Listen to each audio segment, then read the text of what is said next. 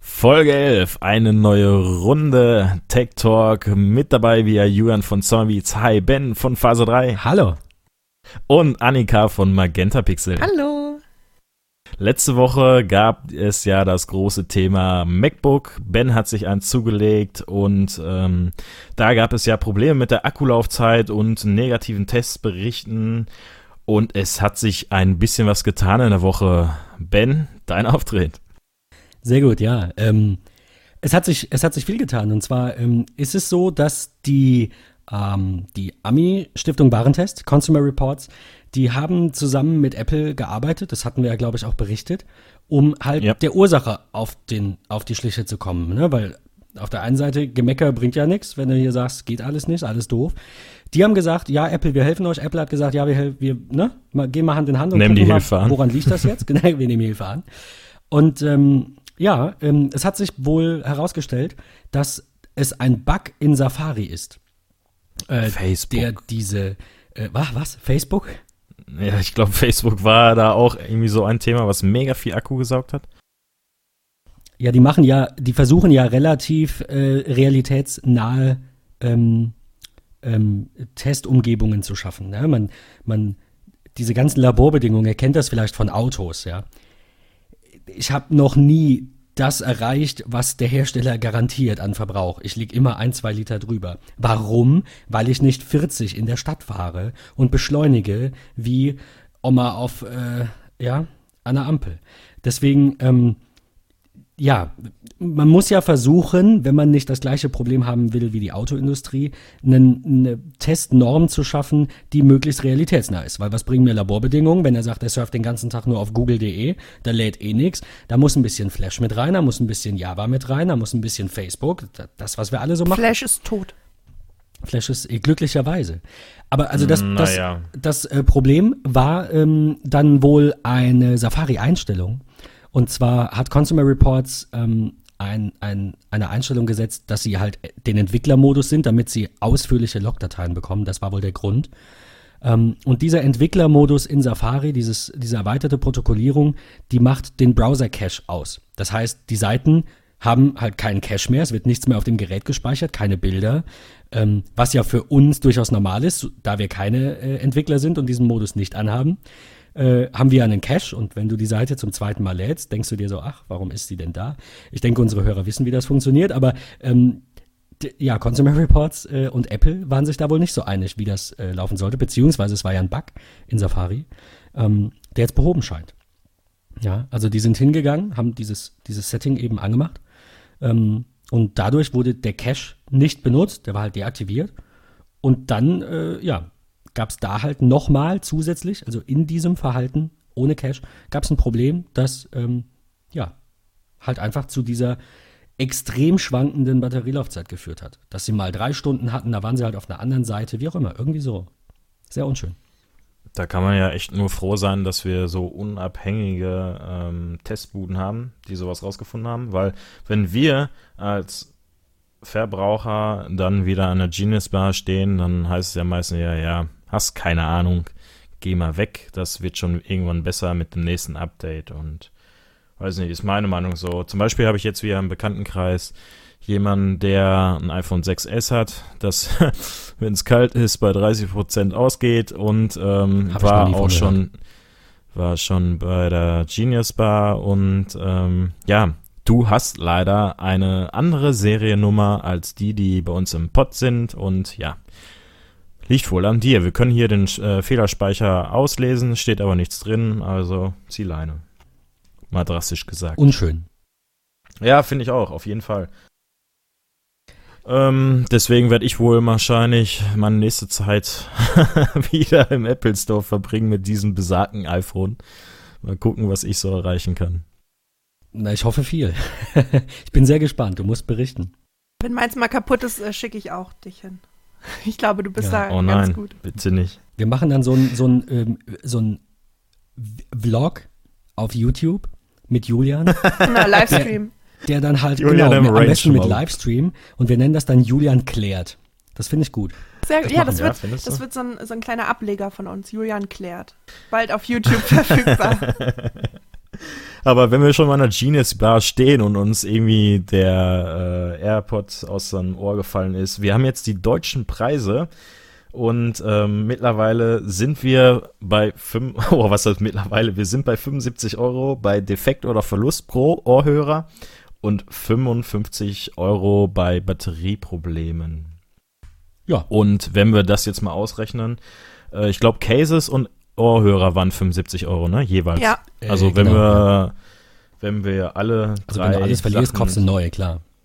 Ja, dreimal 225. Euro ja. Sorry, ja, das geht gerade noch im Kopf, aber viel mehr kann ich auch nicht mehr. Bist schneller als der Rechner. Ich, ich weiß nicht, ob ich das letztens im Podcast gesagt habe oder, oder euch beiden überhaupt, aber es, gar, es kam letztens einfach mit meiner Freundin diese Diskussion auf, ob sie denn noch schriftlich multiplizieren und dividieren kann.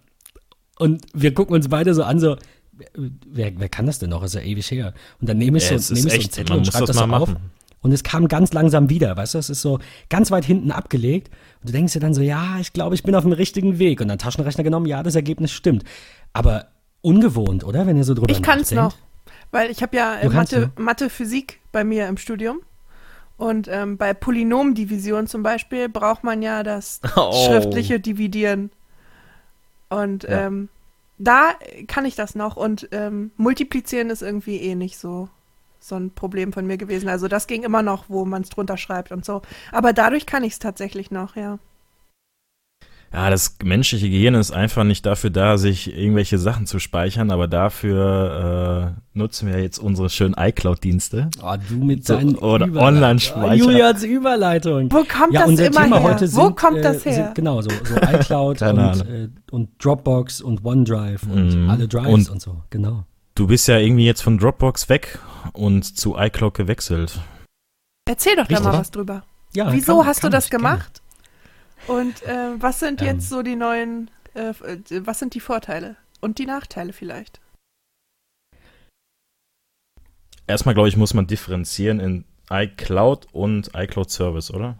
Ja, also äh, genau, ich, ich wollte heute eigentlich in also der, den reinen Speicher Folge halt über zwei Dinge, äh, genau, über, über ähm, zwei äh, Aspekte sprechen von iCloud. Ähm, die wir dann auch natürlich mit den anderen Diensten ja auch nur differenziert gegenüberstellen können. Also äh, iCloud besteht einmal aus diesen ganzen Services, das heißt Kontakte, Kalender, Fotosync, alles, was kein Speicher an sich ist, wo du nicht auf die Daten direkt zugreifst, also auf die auf eine Ordnerstruktur oder so zugreifst, finde ich, kann man halt auch nicht fair mit Dropbox vergleichen. Äh, sondern da geht es natürlich rein um den Speicher. Das ist der erste Vergleich, den wir heute ziehen wollen. Ähm, und dann können wir nachher noch ein bisschen über die ganzen Dienste sprechen, die es da sonst noch so gibt und welche Alternativen sich da auftun. Äh, aber fangen wir mal mit dem Speicher an, weil das war die Funktion, die ich bei Dropbox genutzt habe. Dropbox ist ja mittlerweile auch so ein bisschen umfangreicher geworden. Ähm, und ich hatte bei Dropbox dieses Pro-Abo für 10 Dollar im Monat, glaube ich. Was ein Terabyte entspricht. Ähm, was einem Terabyte entspricht, genau. Also bei Dropbox ist es so, dass 2 Gigabyte kostenfrei sind und äh, durch Einladungen und einige andere Events, die es noch so gab, konnte man sich da Speicher dazu verdienen. Ähm, das waren bei mir ein und oder sind immer noch, die habe ich noch, 41,1 Gigabyte, die ich da tatsächlich kostenfrei ähm, dazu bekommen habe. Da gab es sowas wie Drop Quest. Das war so ein Spiel halt. Du musstest dann durch Quelltext dich lesen und hast mehr Speicher bekommen. Das war ganz witzig. Es gab ein paar Funktionen, die man vorab testen konnte, wie Kamera-Uploads, also automatisch, dass wenn du mit dem iPhone ein Bild machst, die Dropbox-App im Hintergrund dann diese Bilder schon hochlädt. Da habe ich mich für den Beta-Test quasi angemeldet und dafür habe ich auch nochmal drei Gigabyte ge geschenkt bekommen.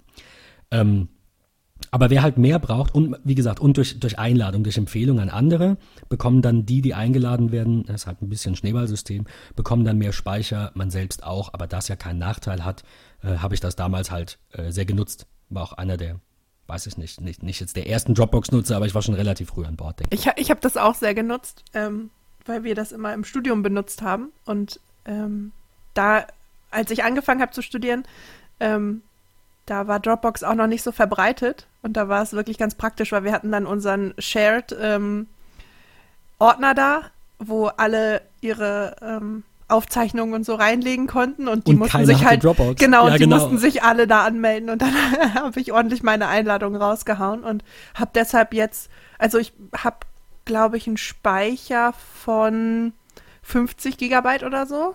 Oder es, war, es waren schon mal mehr. Ja, viel, viel, mehr ging auch nicht. Also als ähm, Student hatte man noch mehr bekommen. genau, durch dieses, durch dieses eine Rennen, was man da machen konnte, da war, wurde oh, der dann, okay, da wurde der dann verdoppelt. Aber das war, glaube ich, auch nur für zwei Jahre und dann wieder weniger. Ja, Campus Race. Genau, ne? deshalb hatte ich mal mehr und jetzt halt nicht mehr und ähm, bin, also das reicht mir dann auch. Und äh, deshalb benutze ich das halt kostenlos. Und das ist super. Das hat mir wirklich damals viel gebracht, dass ganz wenige das erst hatten, aber ähm, es alle für eine gute Idee hielten so, und sich genau. deshalb dann da ja. angemeldet haben.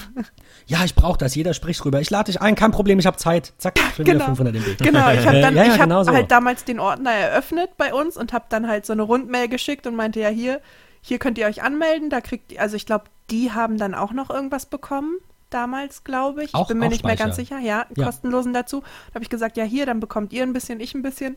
Und so, das war echt da sagt super. Ja, auch keiner nein. ja. Das ist ja klar, ne? Das war wirklich super. Ich habe nur 8,25. Oh. Schade. Äh, ja.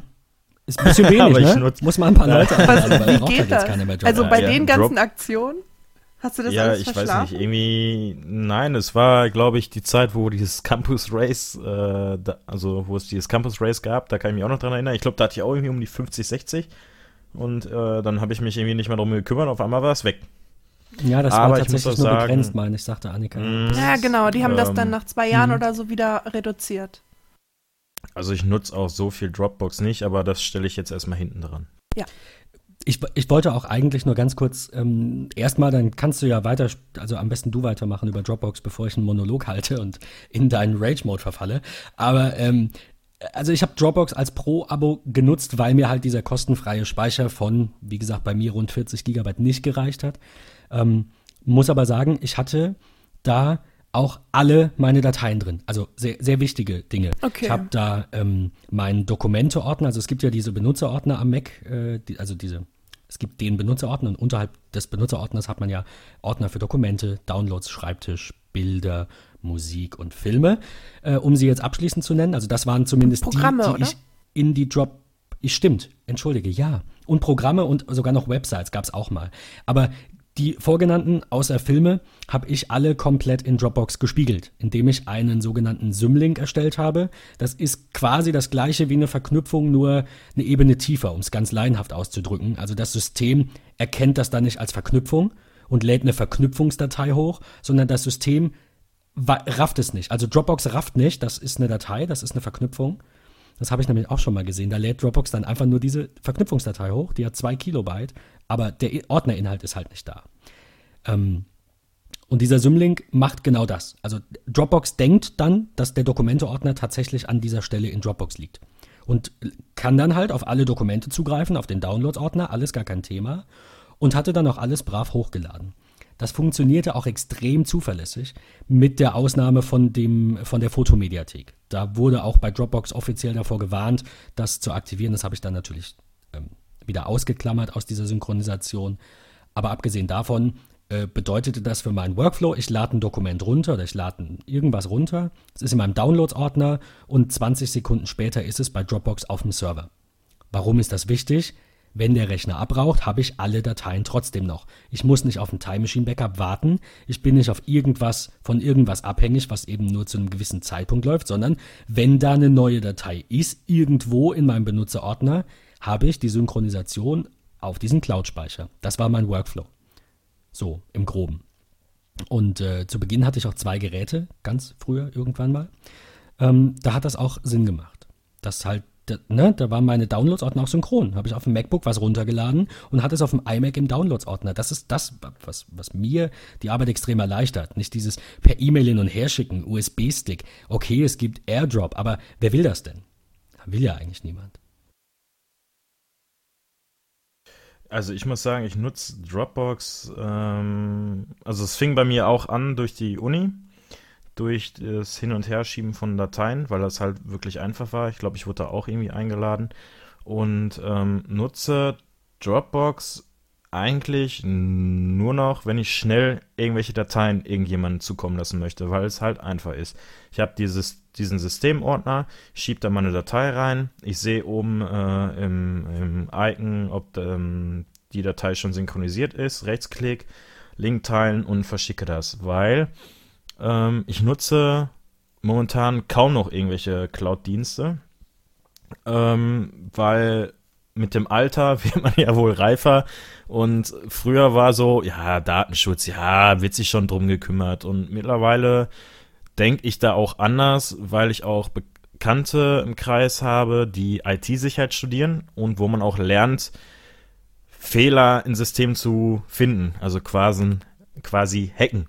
Und ähm, ich habe mir eine Synology zugelegt mit ähm, anfangs erst zwei Festplatten, jetzt sind es mittlerweile vier und nutze dort meine, also quasi, ich habe von Synology meine ganzen Apps auf dem iPhone, iPad oder ich nutze auch äh, Synology Sync, heißt glaube ich anders und dort werden meine ganzen Daten hin und her geschoben. Zu Hause habe ich dann über NFS oder SMB einen Datenaustausch, das heißt äh, über Ordner im Netzwerk, was auch schnell funktioniert. Und so wirklich wichtige Sachen sind für mich jetzt wirklich auf der Synology verschlüsselt. Die Festplatten sind verschlüsselt und da gehen auch meine Buchhaltungsrechnungen drauf.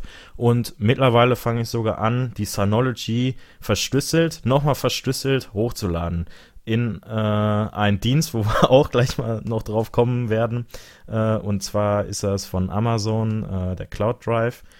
Und ähm, ja, das ist quasi jetzt so mein Workflow. Ich habe gerade mal in meinen Dropbox-Ordner mal geguckt. Es sind wirklich Fotos oder Präsentationen, PowerPoint-Präsentationen, die schnell irgendwo hin müssen, weil es der Nachteil an der Synology ist, dass ich ich mache das nicht über diesen äh, Connect-Server von äh, Connect-System von äh, Synology, sondern ich mache das über meine eigene Domain.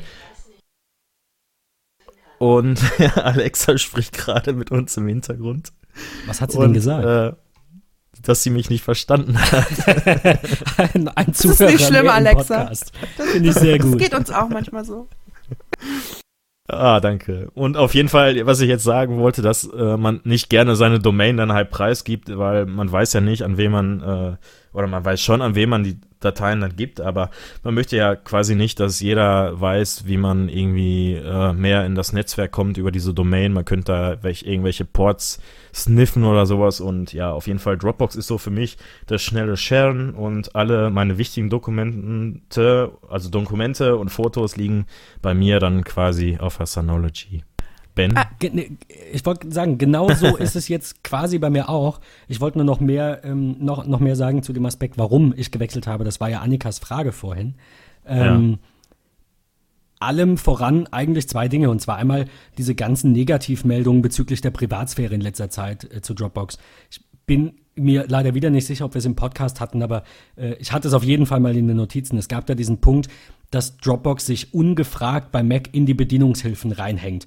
Also Apps, die da eben in diesen Bedienungshilfen drin sind, die haben erweiterte Steuerungsrechte und können mehr auslesen. Und ähm, nicht nur meiner Meinung nach, sondern so ziemlich jeder hatte gesagt, äh, wenn ein Programm das tut, ist das okay, aber man muss darauf transparent hinweisen. Ja, so sehe ich das auch. Kann man machen, wenn man es braucht, ist okay, dann soll man es erklären, aber nicht einfach so im Hintergrund. Und ähm, da gab es dann halt so ein paar Artikel darüber, dass Dropbox das, ja, wie gesagt, eben nicht transparent macht, sondern sagt, wir brauchen dein Passwort, um Dropbox zu installieren und zack ist es da in den Bedienungshilfen und hat damit dann halt andere ähm, Rechte aufs System zuzugreifen. Äh, oder zum Beispiel die Maus zu steuern und und und. Also es kann dann wirklich viel. Ähm, und das kann man nicht ausstellen. Das kann. Einzeln. Doch, man konnte es aus den Bedienungen, also man konnte einfach diese Passworteingabe abbrechen, aber es ging nicht mal um das, brauche ich das, will ich das, sondern es ging darum, dass in der Meldung halt nicht steht, Dropbox möchte in die Bedienungshilfen ah. eingetragen werden. Das gibt zum Beispiel bei äh, Moom, habe ich ein Programm, da, da fährst du über dieses grüne Bubble von einem Programm und dann kannst du sagen, es soll die linke Hälfte haben, die rechte Hälfte, zwei Drittel und so weiter. Das braucht die Bedienungshilfen, damit es diese Fenstergröße bestimmen kann. Ähm, das sagt es halt aber auch. Wenn du es installierst, dann heißt es, gib dein Passwort ein für die Bedienungshilfen, quasi, ne, für die Steuerung. Und äh, Dropbox macht das halt ungefragt. Das ist das, was mich stört. Nicht, dass sie es brauchen für ja. irgendwas, sondern dass sie halt einfach sagen, nee, nee, sie gib mal dein Passwort ein. Ja. Wir gucken mal. Ja, genau. Ähm, der, und der zweite Punkt ist äh, die Abrechnung. Das Problem ist, wenn du ein Dropbox Pro-Kunde bist, bist du für die noch kein Business-Kunde. Du bist kein Geschäftskunde und du hast keinen okay. Anspruch auf eine Rechnung mit ausgewiesener Umsatzsteuer. Aber das ist doch pro Also nee. Pro ist doch Professional. Also, ja. Und Professional ist aber doch nicht eigentlich. Aber ja, ja, nicht aber bei Dropbox. So, okay. Du hast, nein, du hast, du hast vollkommen recht. Pro, also wer, wer braucht den privaten Terabyte? Ja. ja. Aber Dropbox sagt, wir haben Business-Accounts, die fangen bei fünf Mitgliedern an und der kostet dann im Jahr 700 Dollar. Roundabout. Es kann sein, dass es jetzt ein bisschen mehr oder weniger ist. Da hat man dann angeblich auch unbegrenzt Speicher und ich würde das auch gerne nutzen, oder also jetzt nicht mehr, aber ich hätte mich gerne dazu entschieden, wenn es einfach andere Möglichkeiten gäbe, diese, ich sage mal, gemeinschaftliche Zahlung oder dieses gemeinschaftliche Nutzen dann äh, auch einzuschränken. Aber wenn ich mit euch beiden das jetzt zum Beispiel machen würde, dann, ähm, dann habe ich in der Admin-Konsole als Admin immer die Rechte, auf alle Dateien zuzugreifen. Und das würdet ihr nicht wollen.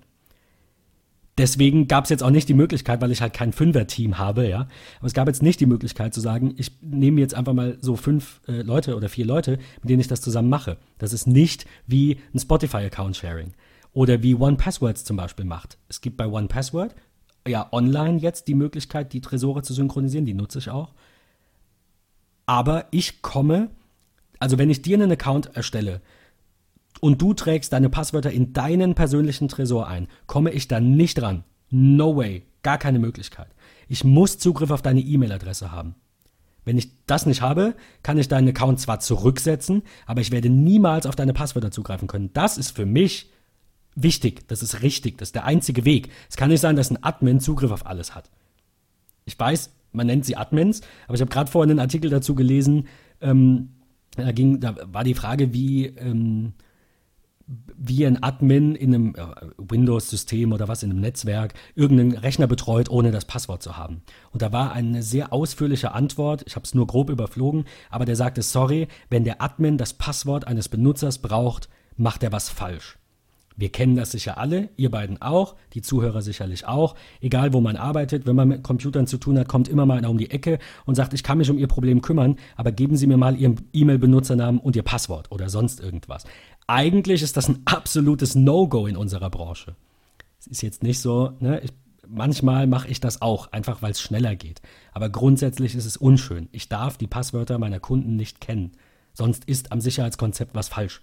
Es ist, ist halt so ähm, nutzt jeder trotzdem so. Ne? Du, man, man, ich habe schon so oft Post-its gesehen mit Benutzername und Kennwort für irgendwas. Ähm, ja, wie gesagt, finde ich, find ich so ein bisschen unschön.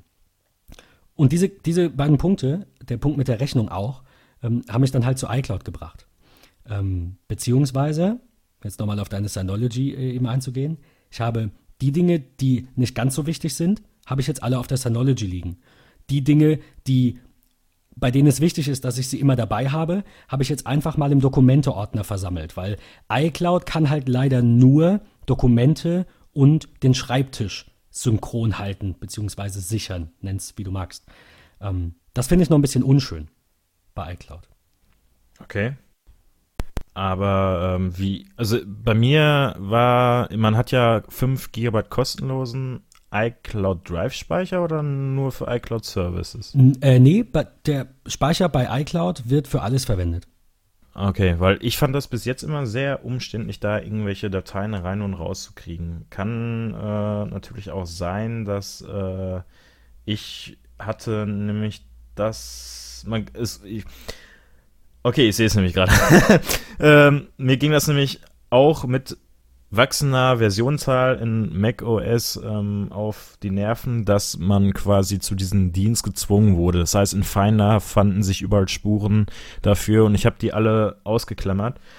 Ähm, das heißt, ich habe die alle in Finder rausgekickt und ähm, ich habe mich letztes Mal da ein bisschen mit beschäftigt und ja, also ich habe lieber jetzt, ich zahle für Strom, zahle für die Hardware und habe jetzt alles auf der Synology liegen und ich habe sogar noch mal dann den, ähm, ich zahle sogar nochmal dann diese 70 Euro an Amazon äh, Drive Unlimited.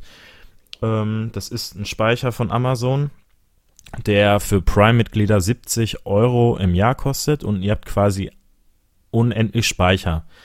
Fotos sogar kostenlos unendlich Speicher. Ihr müsst aber die Fotos in Fotoformat dort hochladen. Das heißt, ähm, kriegt, also ihr gebt quasi Amazon eure Fotos preis. Es steht sogar in den AGBs.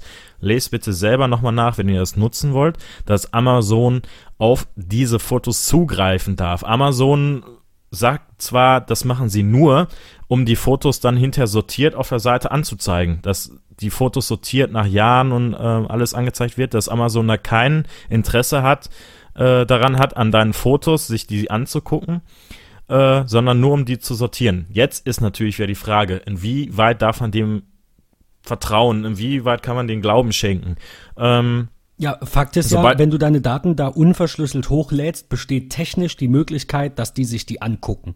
Punkt. Ja, ne? genau. Das ist ja das, was du gesagt genau. hast. Du verschlüsselst dein, dein Backup dahin. Ne? So habe ich es verstanden. Das mache ich nämlich auch. Genau, also genau. ich verschlüssel mein Backup nochmal, also ich verschlüssel meine Backups auf den PCs, auf die Synology und verschlüssel dieses Backup nochmal auf den Amazon Cloud Drive Speicher, viel also quasi viel. doppelt. Ja, auf das, jeden Fall. Das schadet ja auf ähm, jeden Fall nicht. Ne? So Nein. Ähm, ihr nutzt, glaube ich, wahrscheinlich äh, Time Capsule. Also das ist natürlich dann wieder so ein Problem, wenn man so eine Time Capsule oder Time Machine nutzt, kommt man auf diesen Amazon Cloud Drive Speicher nicht. Ähm, für alle, genau. die sich nach dem System umgucken, ich kann da ARC Backup empfehlen, ARQ Backup, ähm, was ein sehr gutes Programm ist, was überall, glaube ich, hin backuppen kann. Der, der, kann alles, ne? Ja. Alles. Amazon Cloud Speicher, Microsoft OneDrive, Dropbox, Google Drive, Google Cloud Storage, AWS, Glacier oder S3, SFTP, DreamObjects, äh, S3 Services und sogar äh, NAS. Also eurem privaten NAS und alles. Und man kann sogar vom PC aus synchron auf irgendwelche ähm, Sachen, also wirklich, man kann jetzt sagen, man will das MacBook nicht nur auf dem NAS speichern, sondern nochmal explizit auf dem Amazon Cloud Drive. Ähm, also alles möglich. Man kann sagen, man hat bei Dropbox nur ähm, 10 Gigabyte zur Verfügung. Dann kann man das dort eintragen. Das System ähm, löscht dann automatisch Backups. Man kann die Ordner auswählen, die man backuppen möchte. Man kann äh, sagen, in welchem Netzwerk das Backup-System anfangen soll. Das ist dafür gut, wenn ihr viel unterwegs seid in fremden äh, WLAN, dass man da nicht ausspioniert werden kann. Man kann sagen, wann das Backup gemacht werden soll, wann das Pause machen soll. Also wirklich ein sehr, sehr super gutes Programm, super, wenn man nicht. Super umfangreich, ne? Ja, ähm, es ist schlicht gehalten von einem Aufbau. Also ähm, ich glaube, das kostet 50 Euro, wenn man es kauft. Ähm, Arc 5 aktuell und es sieht super, also es, am Anfang dachte ich, was ist das denn? Die wollen mich doch ähm, verschaukeln. Ähm, es ist also wirklich minimalistisch. Es hat halt diesen äh, den, den Fokus auf Backup. also wirklich. Ich, ich möchte an dieser Stelle nur ganz kurz für die Hörerschaft anmerken.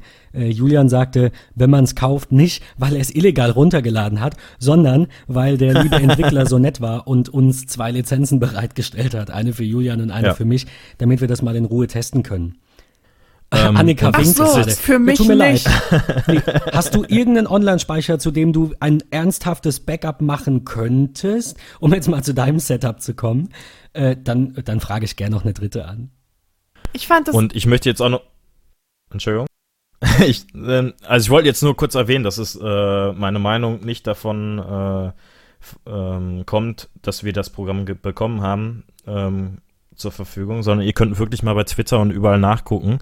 Ähm, das Programm ist wirklich super, die Verschlüsselung ist super, der Source Code für die Verschlüsselung wird von den Entwicklern freigegeben. Das heißt, wenn dieser, wenn diese Bude irgendwann mal platt ist, dann könnt ihr immer noch mit diesem Code eure Daten wieder restoren. Und das Schöne ist, ähm, ja, ich weiß das nicht, ich möchte ja, jetzt auch nicht zu viel erzählen. Das ist das, was ich vorhin meinte. Schaut euch an. Dropbox versus iCloud, Apple gegen Google, siehst wie du willst ich finde, an erster Linie äh, muss die Privatsphäre stehen und meiner Meinung nach ja. nimmt Apple die sehr ernst und die haben das auch ausführlich äh, eben dargelegt, wie sie das machen und warum.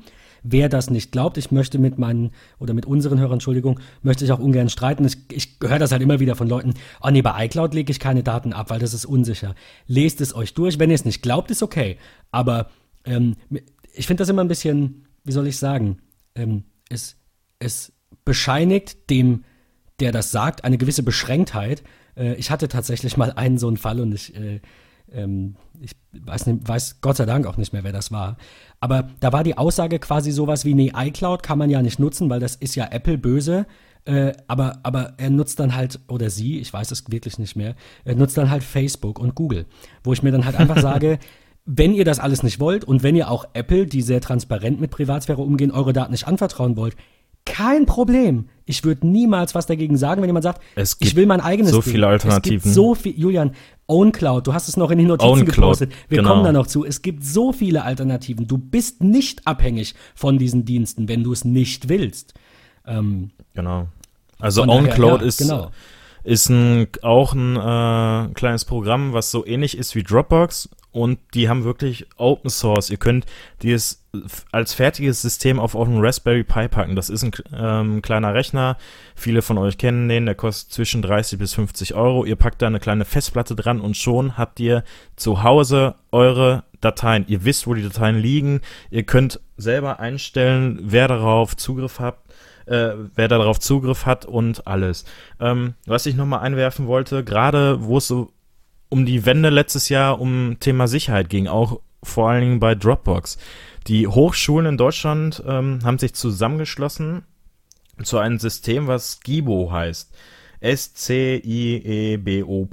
E.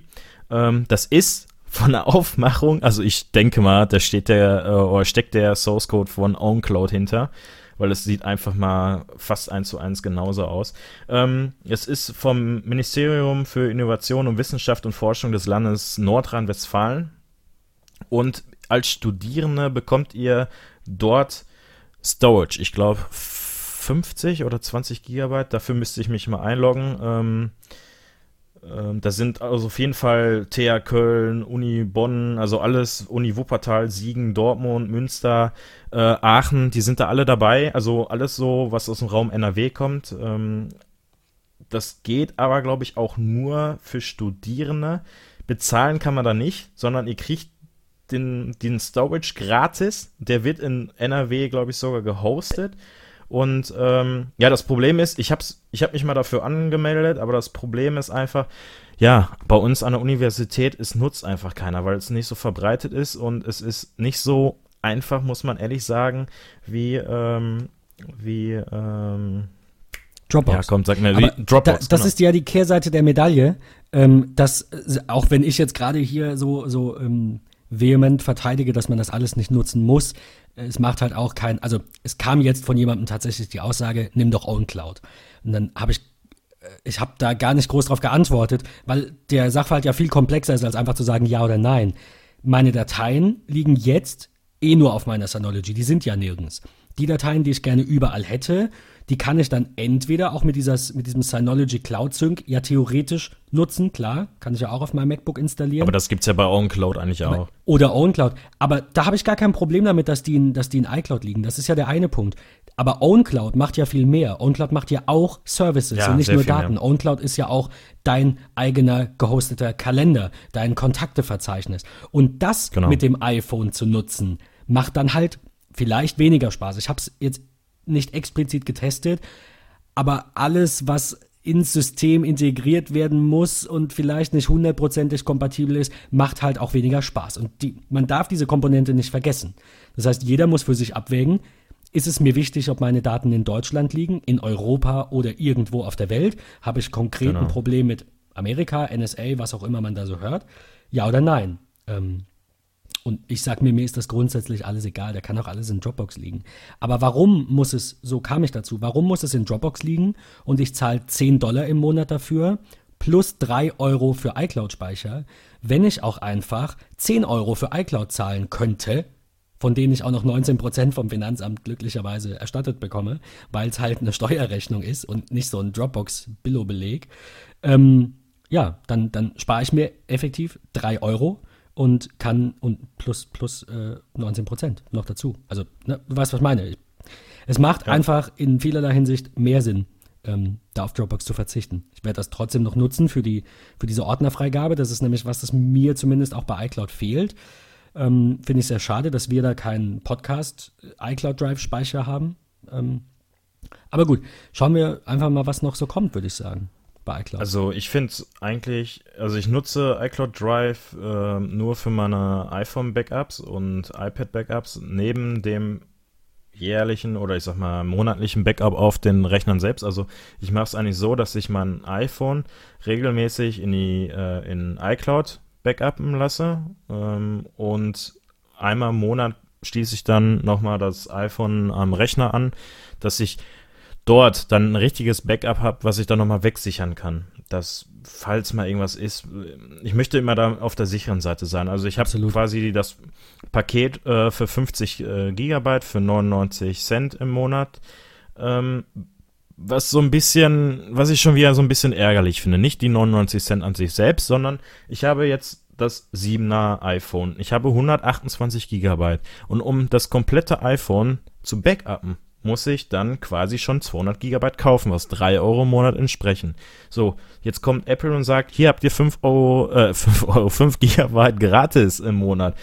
Ja, super, aber zum Backup machen kann ich da wirklich nichts mit anfangen. Also ich finde auch, ich sehe es ja so im Freundeskreis, so viele, jetzt zum Beispiel auch mein äh, Cousin, der äh, das Problem mit dem 6S hat, der wollte vorher ein Backup machen, ähm, um das Handy dann im Laden abzugeben und meinte dann, ja, ich habe das Handy am Rechner angeschlossen, wie sonst immer auch, auf Backup gedrückt und auf einmal sagt der Rechner ist voll, er kann das Backup nicht machen.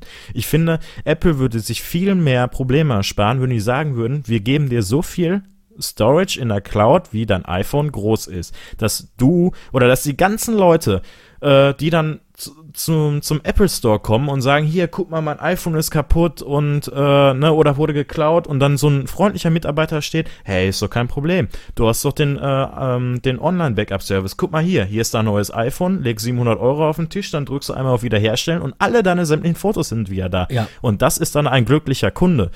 Ich so, denke, das würde sehr gut auch zum Unternehmen passen, weil Apple eigentlich ja sehr das darauf bestrebt ist, diese Kundenbindung an erster Stelle zu haben. Und du hast vollkommen recht, du kommst in den Laden.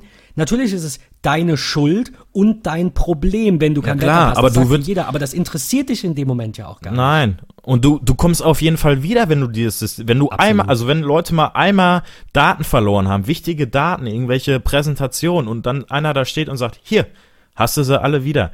So, und weißt du, wie glücklich du dann bist, dann würdest du nie wieder zu irgendeinem anderen Unternehmen wechseln. Du wärst so happy und ähm, jetzt nochmal, also 5 GB sind gratis, 50 kosten 99 Cent, 200 GB 3 Euro, 1 Terabyte ein 10er, 2 Terabyte 20 Euro.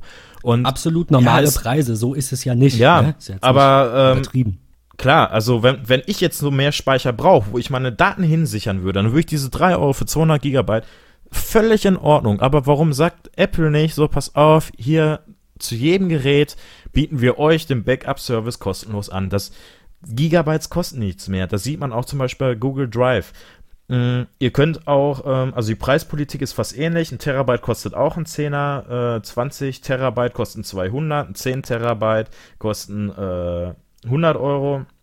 Und ihr habt sogar die Möglichkeit, äh, Google Suite Business, das äh, nennt sich so, das ist, wenn ihr irgendwie so ein, äh, einen Arbeitskreis gebildet habt, ähm, da bekommt ihr dann pro User für 8 Euro im Monat ein Terabyte und ab 5 User bekommt ihr sogar Unlimited Speicher, also das gleiche wie auch bei Amazon Cloud Drive und ähm, und das sogar für 8 Euro im Monat. Natürlich und, aber ist bei Dropbox ja auch ähnlich. Das sind ja ungefähr diese 600, 700 Dollar, die das waren.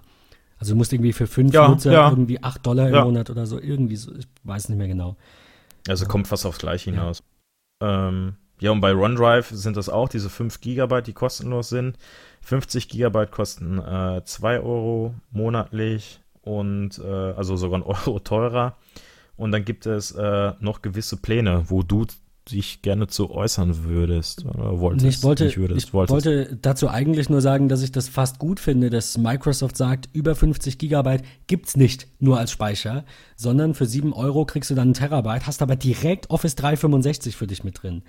Das ist halt auch, das ist, das ist das, was mir bei Apple manchmal fehlt und wo man einfach sieht, Microsoft ist doch tatsächlich mehr auf diesem Weg, ist zumindest auch mein Gefühl, ähm, dem, dem Nutzer dieses Rundumerlebnis zu bieten. Ich will nicht sagen, Microsoft macht das besser oder Apple wird pleite gehen. Ich ne, sehe das gar nicht so schwarz-weiß, aber Apple lässt schon ein bisschen nach, was dieses Image angeht und Microsoft legt da tatsächlich seit kurzem schon ein bisschen eine Schippe drauf, finde ich.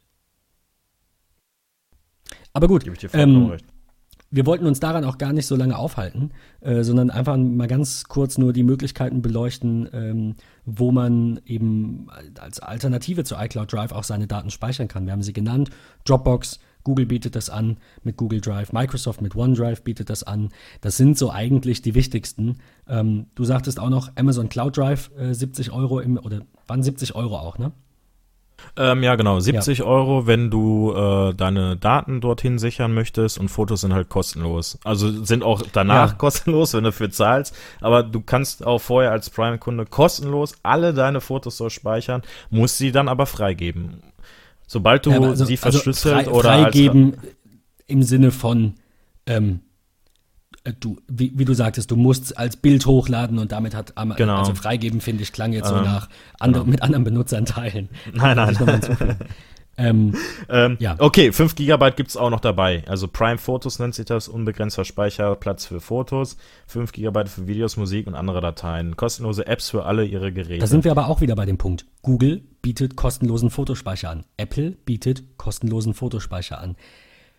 Äh, sorry, sagte ich gerade Apple, ich meinte Amazon. Ähm, Apple tut's nicht und das ist auch schade. Genau. Also nicht nur, dass ich Verlangen ist übertrieben, aber mir sehr wünschen würde, dass dein Vorschlag umgesetzt wird und man halt einfach genügend Speicher bekommt für die Geräte, die man kauft. Also, ne, du legst, kaufst ein iPhone für 800 Euro mit 128 Gig, dann kriegst du bei Apple auf Lebenszeit in Anführungszeichen, also oder sagen wir, solange dieses iPhone in deinem Profil hinterlegt ist bei Apple, solange es da angemeldet ist, kriegst du 128 Gigabyte.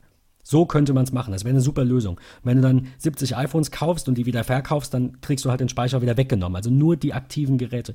Das wird doch schon reichen. Und kostenloser Fotospeicher.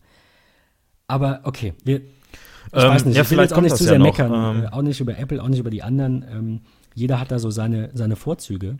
Und deswegen würde mich ja, aber vielleicht Entschuldige, ich, mich würde jetzt endlich mal interessieren, wie Annika denn äh, ihre, ihre Dateien ähm, äh, sichert oder, oder welche Online-Dienste da überhaupt äh, für dich in Frage kommen, Annika. Ja, ich äh, bin tatsächlich auch noch da. ist, ähm, sorry, es war so ein bisschen Rage-Mode gerade. Ähm, bei mir aber auch. Also bei mir ist es so, ich ähm, nutze ganz normal Time Machine als Backup für meinen Mac. Ähm, auf einer externen Festplatte ganz oldschool, ohne irgendwie online, Cloud-Speicher und so.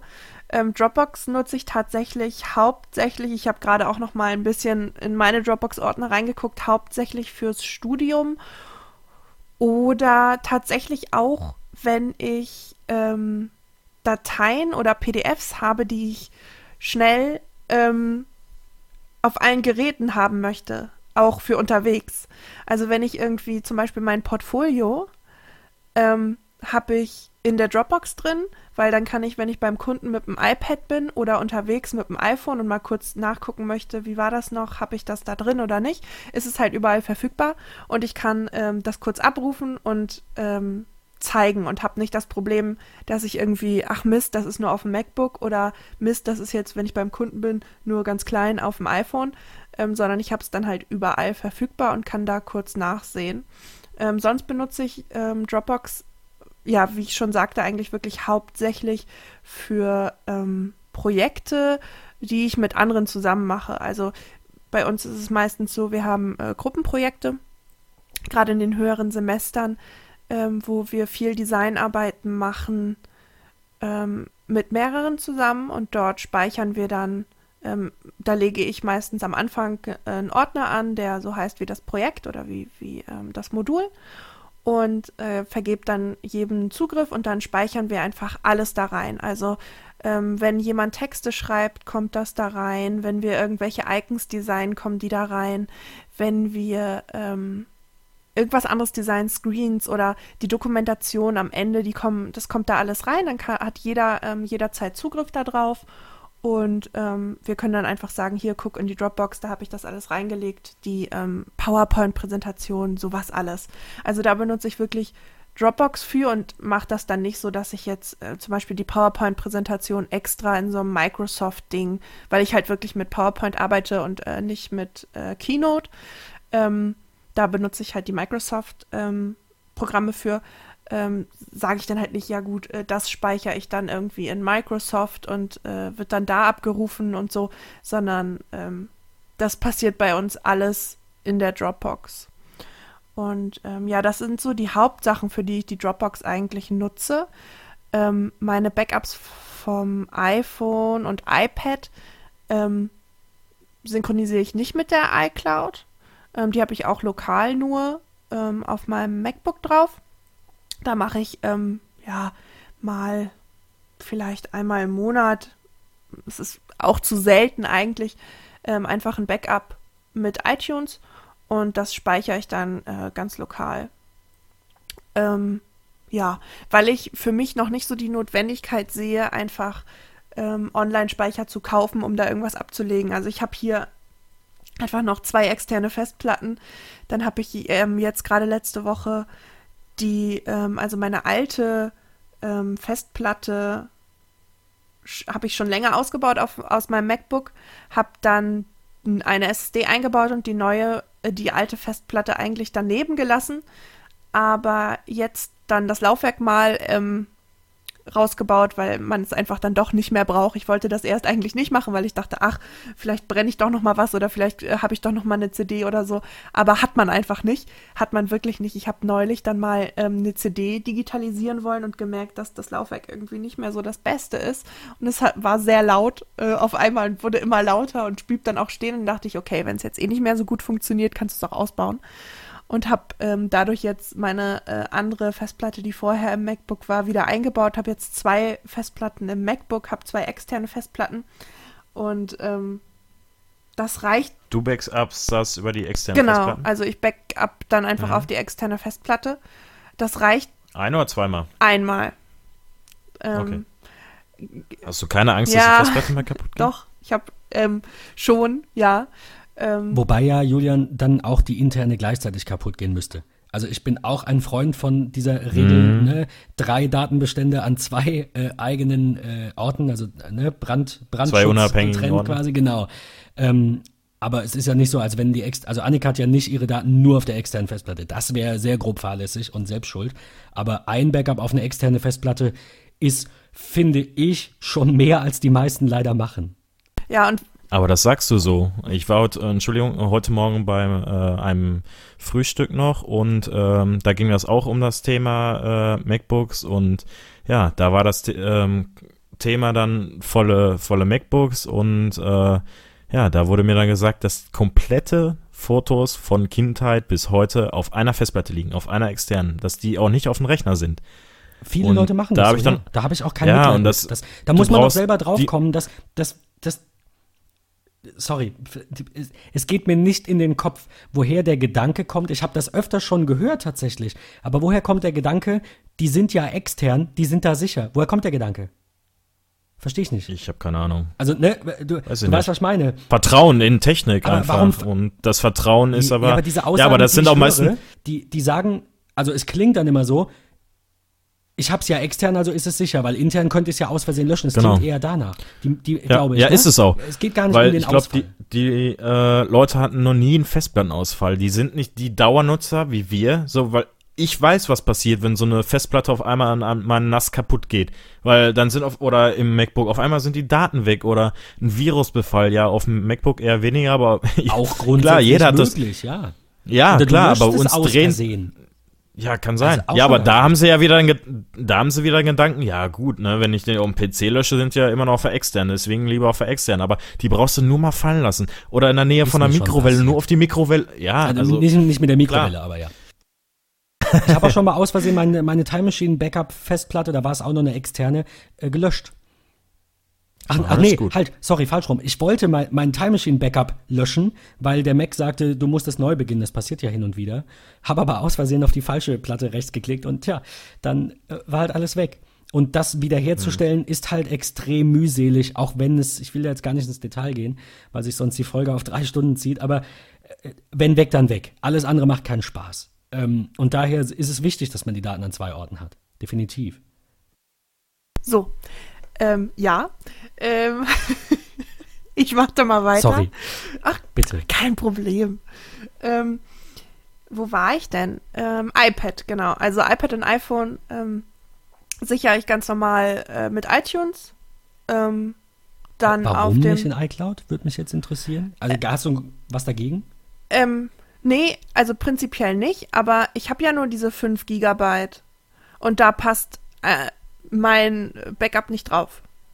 Der, der, einzige Nachteil, wenn du iCloud Backup nicht nutzt, ist ja, dass du halt selber dran denken musst. Das ist ja wirklich genau. alles. Ansonsten, ja, ja eben. Ähm, und ja, genau, das nutze ich dann. Und genau, das wird dann im Lokal gespeichert auf meinem MacBook. Und dann ja quasi dadurch, dass ich das MacBook in Time Machine sichere, dadurch dann ja mit nochmal sozusagen. Ähm, ich, ähm, bist du da ganz sicher? Ich habe da ja. nämlich mal einen Artikel dazu gesehen, dass einige Ordner nicht im Time Machine Backup sind. Ich äh, suche den mal raus, während du Mach weiter sprichst.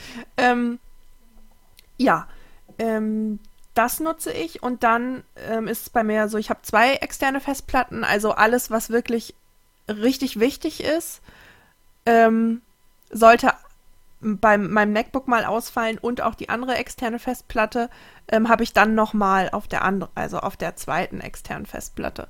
Ähm, sicher ist es bei mir so, dass ich langfristig auch auf ähm, Synology oder so ähm, so einen äh, ähnlichen Service ähm, übergehen werde, weil ich es einfach praktisch finde, wenn man äh, drahtlos ähm, seine ganzen Sachen sichern kann. Und auch, es geht ja nicht nur um Sicherung, sondern auch einfach um Datenablage, ähm, nicht immer die Festplatte anschließen zu müssen, sondern einfach alles an einem Ort zu haben, nicht immer zu gucken, ist das jetzt auf der Festplatte, ist das jetzt auf der Festplatte. Ähm, also ich habe meine Festplatte, die ich zum Speichern von dem Time Machine Backup benutze, partitioniert und habe auf der einen Hälfte das Time Machine Backup und das andere nutze ich ganz normal als Speicher. Ähm, und da ist es dann schon manchmal so, dass ich wirklich durcheinander komme und gucke, ist das jetzt auf der Festplatte, ist es auf der Festplatte, das fällt dann halt alles weg. Ähm, Gerade ist es bei mir einfach nur, ähm, es ist, liegt irgendwie nicht daran, dass ich damit nicht zurechtkommen würde, mir da nicht sicher, mich nicht sicher fühle oder sowas, äh, Gerade ist es einfach nur eine preisliche Frage. Also früher oder später werde ich mir das anschaffen und ähm, werde dann eben auch ähm, zwei Festplatten einbauen, sodass ich immer äh, spiegeln kann, sollte da mal was ausfallen. Ähm, früher oder später werde ich mich dann damit ähm, beschäftigen, weil es dann ja wenig fragen kann. Ähm, und und ähm, ja, aber äh, Echt ist, ich, ich weiß auch nicht. Ich kannte da mal so zwei komische Freaks, die machen das irgendwie exzessiv. Die sich halt zufällig auch zeitgleich genau ja, das gleiche genau. Teil gekauft haben. Ähm, das ist schon witzig, ja. ähm, ja, und dann werde ich äh, darauf zurückgreifen, aber das ist halt noch das, was ich gemacht habe, bevor ich mich wirklich da auch ein bisschen besser mit beschäftigt habe, bevor ich wusste, dass es sowas gibt. Ähm, habe ich das seit jeher so gemacht. Und äh, das ist gerade das, was ich äh, momentan noch mache. Also wirklich gemerkt habe ich was das eigentlich für ein blöder Service ist, diese Backups gerade vom iPhone, als mein iPhone ähm, dann äh, tatsächlich nicht mehr funktioniert hat. Ich ein Backup hatte, was verschlüsselt war und ähm, ich das dann auf ein älteres Modell ziehen wollte, dieses Backup, damit ich eben an alle meine Daten rankam und es nicht funktioniert hat, weil diese Backups nicht abwärtskompatibel sind. Also ich konnte auf ein iPhone 4S nicht mein aktuelles Backup ziehen. Ähm, also nicht mal, es ging nicht mal um die Einstellung, sondern einfach, dass ich die Kontakte hatte, dass ich die Fotos wieder hatte. Ähm, das war halt nicht möglich, weil das ähm, iPhone 6S, was ich zu dem Zeitpunkt hatte, äh, iOS 10 hatte und das äh, iPhone 4S eben nicht. Und dadurch, das 4S dass es kann aber iOS 10, oder? Nein. Oder, oder kann es nicht mehr? Nee, okay. kann es nicht.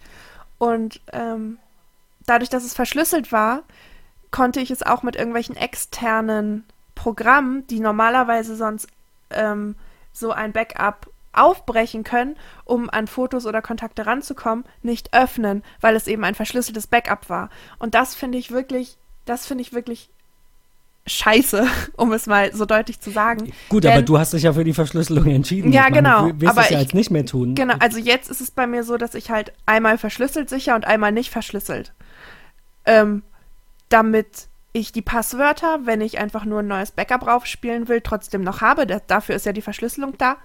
Ähm, aber sollte mal irgendwas damit sein und ich möchte einfach wirklich nur an die Fotos. Ich wollte nicht alles wiederherstellen, sondern einfach nur trotzdem noch die Fotos haben. Es ist mir klar, dass ähm, ich bei, wenn ich iOS 10 hatte und ähm, das andere war, glaube ich, sieben oder acht, wo das stehen geblieben war, dass das ich dann nicht an alle, ja, dass ich dann nicht an alle Einstellungen rankomme. Aber ich wollte halt wenigstens die Kontakte und die Fotos wieder haben.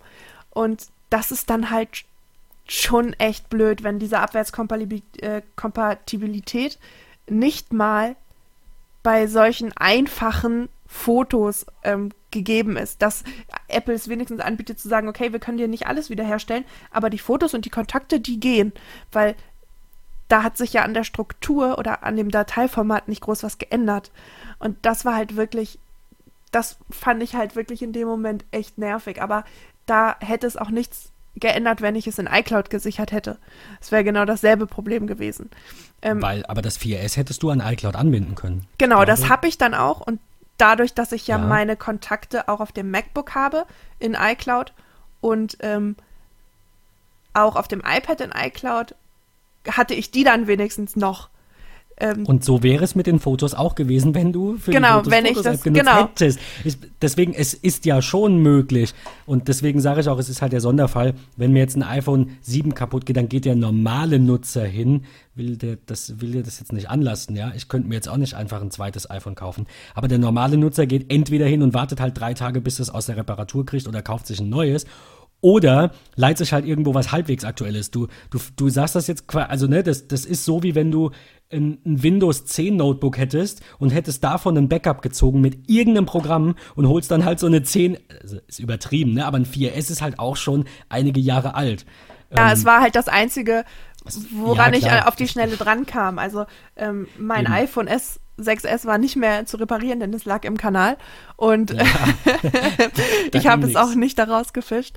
Und es hat einfach auch ein bisschen gedauert, ähm, bis die Versicherung gezahlt hat und so, bis ich mir dann einfach ein neues kaufen konnte. Äh, ich hatte dann übergangsweise ein Android-Gerät, womit ich aber noch weniger zurechtkam und deshalb dann Schande, Schande und deshalb dann Schande. gesagt habe, okay, ähm, dann lieber ein 4S, Auf weil damit komme ich wenigstens absolut, zurecht. Ja. Also es ist für mich, also für mir ist es egal, wenn jemand, ob jemand Android oder Apple hat, aber ich hatte einfach mein erstes Smartphone war ein iPhone und seitdem halt auch nur iPhones. Also ich habe seitdem nur iPhones gehabt und wenn man dann, wechseln, wenn man dann auf, auf Android muss, ich kam damit einfach nicht zurecht. Ich kam damit wirklich nicht zurecht. Und ähm, deshalb habe ich dann halt gefragt, Gott, hat irgendjemand noch irgendein iPhone? Weil ich habe meine halt immer verkauft. Ähm, wenn ich mir ein neues gekauft habe. Und ich hatte halt keins mehr. Und dann war, kam halt dieses, ja, ich habe hier noch ein iPhone 4. Ich weiß gar nicht mehr, ob es ein 4er oder ein 4S war, ehrlich gesagt. Eins von beiden auf jeden Fall. Ähm, und das habe ich dann halt erstmal genommen. Aber so richtig toll war es auch nicht. Ich ähm, wollte das jetzt auch nicht verteidigen. Aber es war halt wenigstens das, es war halt wenigstens die gleiche Firma und es war wenigstens so, dass ich wusste, noch, wo alles funktioniert. Ja, genau, ja. ich konnte es bedienen. Ja. Ich wollte sagen, ich, ich wollte jetzt auch gar nicht verteidigen, dass, dass Apple es nicht zulässt, aus einem Backup irgendwas einzeln wiederherzustellen. Ich finde das ungewöhnlich und sehr schade. Äh, ich verstehe natürlich immer so ein bisschen den Apple-Gedanken, äh, dafür ist es nicht gedacht. Du sollst dieses Backup nicht haben, damit du dir da einzeln was rausziehst, wenn du dir ein altes iPhone holst. Aber warum, warum nicht? Man, mir fehlt bei Apple manchmal so ein bisschen dieses, so sehr sie den Nutzer bewusst bevormunden, damit weniger schief läuft, ähm, ähm, da, da muss es eine Möglichkeit geben, irgendwo dem Pro-Nutzer, dem Expertennutzer, sage ich jetzt mal, äh, sehr weit gefasst der Begriff, eine Möglichkeit zu geben, da tiefer ins Detail zu gehen. Also man ja. könnte auch sagen, wir haben unser Standard-Backup, aber mit keine Ahnung, aktiviere in iTunes Entwicklerfunktionen und mach hier und da vier Klicks. Wer dann noch so dreist ist und zu Apple geht und sagt, euer Scheiß funktioniert nicht, weil er so Entwicklerfunktionen nutzt, den würde ich dann auch einfach nach Hause schicken. Aber wir hatten es ja schon öfter im Podcast, der Gedanke von Apple ist ja immer, wir machen es sehr einfach, wir haben sehr wenig, was wir anzeigen, wir zeigen nur an, was wir müssen, wir geben nur die Funktionen, die für uns Sinn machen, die der letzte Idi Entschuldigung, Idiotennutzer auch bedienen kann. Es ist ja alles sehr auf Usability und auf Einfachheit getrimmt, um eben anders zu sein als zum Beispiel in Windows, was ja an sich sehr komplex ist, finde ich. Ähm, aber es auch wenn ist ich ja, damit zurechtkomme. Es ist ja aber so, dass ja Third-Party-Apps das können. Also es ist nicht so, dass es nicht möglich ist. Ähm, nein, denn ja, ich mit, habe da, danach dann ja auch danach gegoogelt, ähm, aber durch, dadurch, dass es eben verschlüsselt war, ging das nicht. Wenn es nicht verschlüsselt gewesen wäre, da gibt es unzählige Möglichkeiten, ähm, diese auszulesen, die Backups, und äh, dann auch darauf zuzugreifen. Aber die Möglichkeit hat sich halt bei mir nicht ergeben und deshalb ist es jetzt bei mir so, dass ich, wenn ich ein Backup mache, einmal das verschlüsselt mache und danach dann nochmal unverschlüsselt. Ähm, und das dann halt irgendwie an zwei verschiedenen äh, Punkten speichere, damit es nicht überschrieben wird. Weil sonst habe ich ein verschlüsseltes, mache danach ein unverschlüsseltes das und das verschlüsselte ist weg. ähm, ja. Das bringt mir dann auch nichts. Aber so habe ich dann ja, da habe ich dann halt draus gelernt, ne, dass ich ähm, diesen umständlichen Weg gehen muss, um halt auf der einen Seite eine Möglichkeit zu haben, es extern auslesen zu können und auf der anderen Seite die Möglichkeit zu haben, wenn es wirklich nur ähm, eine direkte Wiederherstellung ist, trotzdem die ganzen Passwörter und so mitsichern zu können. Ja, aber tatsächlich benutze ich, um mal wieder aufs Thema zurückzukommen, ähm, iCloud oder äh, andere äh, Speichermedien nicht. Also es gab mal den Fall, dass äh, ein Kunde von mir alle seine Daten auf Google Drive hatte, ähm, weil ähm, er einfach nicht Dropbox genutzt hat, sondern Google Drive. Und dann habe ich mir da halt mal einen Account zugelegt, um auf die Daten zugreifen zu können. Ähm, aber den dann auch hinterher wieder gelöscht, weil ich brauche einfach nicht mehrere. Also ich bin nicht so der Freund von hier äh, Datensystem, hier noch, äh, hier noch eine Verschlüsselung, hier noch irgendwie was, und sondern ich möchte Google und dann genau, ja, ich möchte einfach ein, ich möchte einfach einen Dienst nutzen und das ist bei mir halt immer noch Dropbox, weil ähm, der halt auch für mich kostenlos ist. Also das ist, ich habe halt diese 50 Gigabyte oder ich kann mal kurz nachsehen, wie viel das ist. Ähm, 42,2 Gigabyte. Davon habe ich 37,4 belegt. Ähm, Aber seitdem. Es halt genau gar nichts. Genau, und das es kostet halt mich der nichts. Vorteil, ja. Und ähm, es, ich war auch schon mal bei 80 Prozent, nämlich als du, Ben, mir deinen Ordner freigegeben hast. ähm, Ups. aber das ist jetzt nicht mehr so und diese ähm, 42,2 Gigabyte reichen mir dann auch, eben weil ich dort keine Backups lagere. Doch, ich lagere da, doch, das stimmt gar nicht. Mir fällt gerade ein, ich lagere dort Backups und zwar mein WordPress-Backup meiner Internetseite. Ähm, Immerhin. Das wird nämlich automatisch in die Dropbox geladen. Ich glaube, zweimal die Woche oder so macht es, ähm, habe ich ein Plugin dafür, das automatisch ein Backup macht und das in die Dropbox lädt. Das ist so das, ähm, wo ich äh, das noch für benutze. Und sonst fällt mir gerade wirklich nichts ein. Also ja, wie gesagt, hauptsächlich Studium, genau dann dieses, ähm, dieses Backup und halt, wenn ich äh, Sachen irgendwo haben möchte, wo ich überall drauf zugreife. Äh, wenn es einfach nur ein PDF ist, das ziehe ich dann nicht in iBooks oder so, sondern das bleibt dann dort und äh, öffne ich dann auch von da. Ja, und das ist auch für mich ähm, ein praktischer Workflow. Also ich habe dann wirklich, wenn ich dann in der Uni bin und irgendjemand sagt, ja, hier habe ich in dem Pro Projekt ähm, eigentlich das und das schon online, ähm, schon hochgeladen in die Dropbox, gucke ich kurz auf meinem iPad nach, ja, hast du schon, kann ich ähm, in, auf dem iPad direkt auch die Dokumente in Word öffnen, ähm, da kurz reingucken, PDF öffnen, Fotos ja sowieso ähm, das alles kurz durchgucken, das reicht mir dann auch. Ähm, und das hat sich etabliert. Also das mache ich jetzt schon mehrere Semester so. Ähm, ja, eigentlich seit dem äh, Beginn meines Studiums. Und äh, das ist wirklich äh, praktisch. Und auch wenn mal kurz jemand anruft, ja, hier äh, kannst du mir das und das kurz freigeben, lade ich das kurz hoch, schick dem einen Link und fertig. Wobei mir an der Stelle eigentlich auffällt, wie unpraktisch dieser Workflow ist. Und zwar aus, also in einer Hinsicht jetzt, und zwar aus einem Grund. Und du, hat, du hast die, die Antwort dazu hast du gerade gegeben. Es hat sich etabliert. Ähm, das ist doof, weil es sich ja auch mal etabliert hatte, Dinge einfach an eine Mail anzuhängen, bevor wir sowas wie Dropbox hatten, uns einfach Ich meine, es hat sich es, mit etabliert nein, meine ich, es hat sich bei mir einfach durchgesetzt. Also es ist einfach ja, ich, ich was, was ich benutze, aufgreifen. bis ich dann die Synology-Lösung habe. Ich, ich, ich fand das nur, nur eine gute Aussage und da ist mir klar geworden, wie schwer es Menschen fällt, bessere Workflows anzunehmen. Ja, und, und sich dann auch nicht, dich, nicht, dass ja. du das falsch verstehst, aber alle anderen machen es doch so. Jeder benutzt Dropbox, hat da sein Word-Dokument drin. Du hast gerade gesagt, und das ist natürlich für dich auch der beste Workflow, weil du kannst die anderen ja nicht ändern, aber du gehst hin, öffnest dieses Dokument aus Dropbox in Word und müsstest es dann wieder reinladen. Nein, nein, das nein. Ich, ich kann es also ich meinte ja. damit, dass ich das Word-Dokument direkt in Dropbox öffnen und lesen kann. Ach so, zum, ach so, okay. Genau. Ich, okay, ich hatte also man, alles verstanden. Man kann das ja, nee, man, man kann das äh, mit Dropbox mittlerweile auch direkt in Dropbox öffnen und bearbeiten. Und Notizen daran. Darauf wollte ich hinaus, aber alles. nur Office-Dokumente. Genau. Also, äh, aber das geht. Diese, ich finde diese Integration auch gut. Äh, nur, wie gesagt, eigentlich wollte ich halt darauf hinaus, dass, dass alle sich so dran gewöhnt haben, dass wir halt irgendwas in eine Dropbox schmeißen und äh, jeder muss dann halt selber gucken, wie er damit zurechtkommt. Und da finde ich halt so Ansätze, wie ein iCloud auf der einen Seite bietet mit dieser Pages-Integration, aber auch Microsoft, jetzt mal ungeachtet von Dropbox, ne, ungeachtet von dieser Kooperation auch, die ist super. Aber Microsoft bietet das ja auch an mit OneDrive. Du hast da ein Dokument drin, du gibst diesen Ordner frei und jeder sieht den automatisch in seinem Excel. Das ist natürlich cooler, als immer wieder den Umweg über eine Dropbox wählen zu müssen. Aber soweit so weit sind wir halt noch nicht. Also soweit sind ja auch die Nutzer offensichtlich nicht. Weil die ja. Möglichkeiten gibt es. Du legst dir einfach auf OneDrive was auch kostenlosen Speicher hat, einmal einen Uni-Ordner an, also nicht du jetzt, sondern Menschen generell, ja, und gibst das frei an alle Kommilitonen und jeder kann die Dokumente ansehen und bearbeiten, ohne das Programm zu wechseln. Das ist ein moderner Workflow.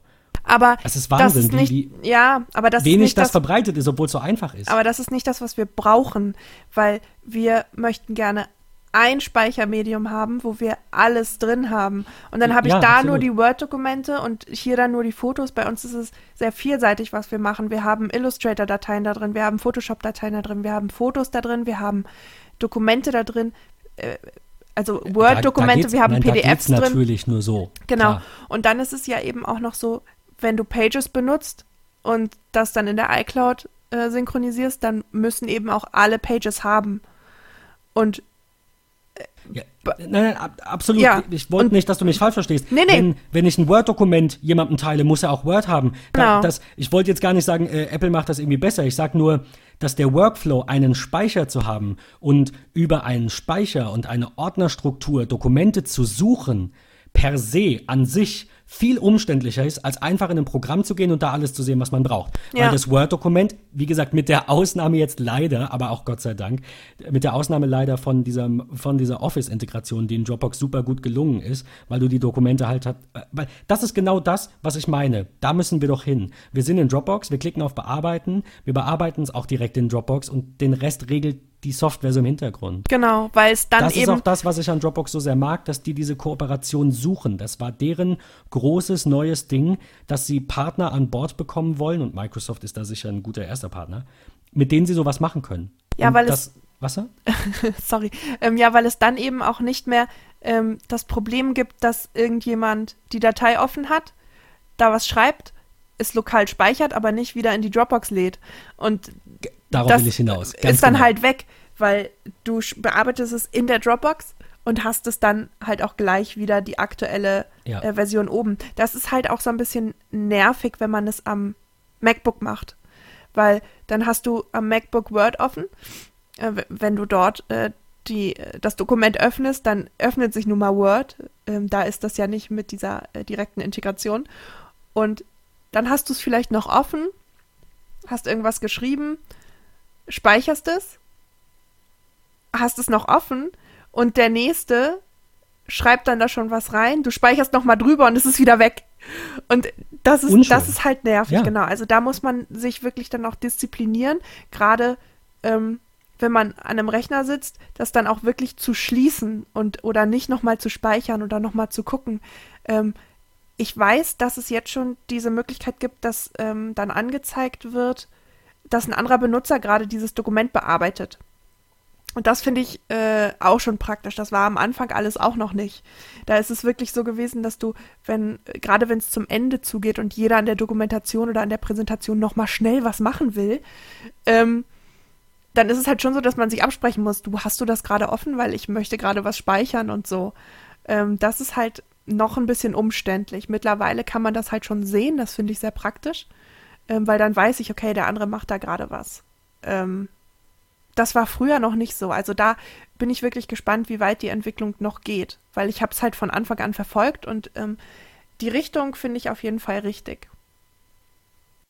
Mir fällt da ein, dass ich jetzt halt einfach aus dem Job sehr viele Kunden kenne, ähm, also jetzt schon so in den vergangenen zehn Jahren, ich meine jetzt nicht aktuell, sondern ganz generell, die halt genau vor diesem Problem standen, dass man halt eine Excel-Tabelle hat und ähm, es ist tatsächlich jetzt ein bisschen aus dem Nähkästchen, einer meiner ehemaligen Arbeitgeber, wohlgemerkt in der IT-Branche, ein IT-Dienstleister, hatte eine Excel-Tabelle, in die halt die beim Kunden ähm, durchgeführten Tätigkeiten, ne, quasi ein Stundennachweis, eingetragen wurden. Ähm, hatte er nicht als gemeinsame Tabelle freigegeben. Man kann bei Excel, ich weiß nicht wie lange, das ist der, der einzige Haken jetzt an der Aussage, aber man kann bei Excel schon längere Zeit eine Tabelle für die gemeinsame Bearbeitung im internen Netzwerk freigeben. Jetzt mal ohne Cloud-Speicher, ohne OneDrive, einfach nur, du bist in einem Firmennetzwerk, du hast eine Excel-Tabelle, an der arbeiten mehrere Leute. Keiner, niemand, den ich kenne, niemand hatte in seinen Workflow diese Funktion integriert. Das heißt, die Leute haben die Tabelle geöffnet, haben was geändert. Wenn sie ein anderer geöffnet hat, stand da, die hat schon jemand geöffnet, die ist schreibgeschützt. Es gab aber schon, ich will jetzt nicht sagen zehn Jahre, aber schon sehr lange die Möglichkeit, in dieser Tabelle einzustellen, ähm, dass man die auch gemeinsam bearbeiten kann. Das gibt's schon ewig, es hat nur nie jemand genutzt. Und das wundert mich, weil wenn, also mir geht's halt so, und das ist das, was ich auch an Apple teilweise schätze, wenn ich ein Problem habe, dann kümmere ich mich drum. Ich sage da nicht, es ist mir jetzt egal, ich mach's beim nächsten Mal, sondern ich überlege mir dann einen Wolf und überlege mir, was ist für mich persönlich die beste Lösung. Und wenn ich weiß, ich arbeite mit Annika, jetzt mal an zwei Rechnern nebeneinander, an einer Excel-Tabelle, dann gucke ich erstmal, was gibt's da für Lösungen. Und offensichtlich hat das niemand, den ich kennenlernen durfte in meiner Laufbahn bisher, ähm, zumindest jetzt im, im ähm, als, als Kunde, ja, oder als äh, in dem Fall Ex-Arbeitgeber, die haben, die, die beherzigen das nicht. Was für mich unverständlich ist, aber da lässt sich jetzt drüber streiten. Gerade in der Branche. Es gibt Leute, die so Probleme gerne aufschieben. Aber genau, gerade in der Branche verstehe ich es halt auch zweimal nicht, ne? Dass man da nicht sagt, ähm, du trägst das jetzt ein, jetzt schließe ich das, jetzt ruft man da an. Die Leute machen es sich so kompliziert, weil das vor 30 Jahren, 35 Jahren mal alles so kompliziert angefangen hat. Und wir hatten es ja schon in der Folge mit der Fotos-App und so davon und mit der Synology. Es gibt so viele Mittel und Wege. Und jetzt mache ich mal ein kleines bisschen Werbung für mich. Mein Job ist es, ähm, genau das quasi bei Kunden zu ändern. Ähm, also ich, quasi könnte man ja sagen, bin ich Unternehmensberater, aber halt eben nicht mit Zahlen und äh, hier Zahlen, Daten, Fakten, ja, mit irgendwelchen Tabellchen, sondern äh, was IT angeht. Und, und ich finde es immer wieder erschreckend, wenn ich sehe, wie, ich sag jetzt mal, ich will nicht mal rückschrittlich sagen, das klingt so fies, aber wie, wie, ja, outdated manche Workflows sind.